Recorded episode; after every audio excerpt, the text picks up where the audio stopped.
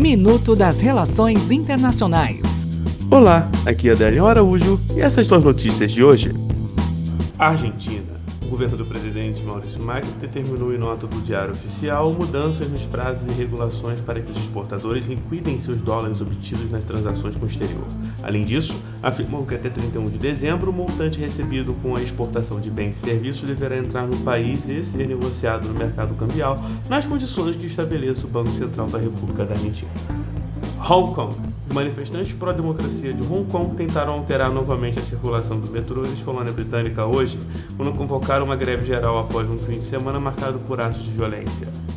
11 de setembro, a data de julgamento de Khalid Sheikh Mohammed, apontado como mentor dos ataques de 11 de setembro dos Estados Unidos, foi marcada, e ele e outros quatro suspeitos de atentados serão julgados por um tribunal militar na base americana de Guantánamo, em Cuba, a partir de 11 de janeiro de 2021.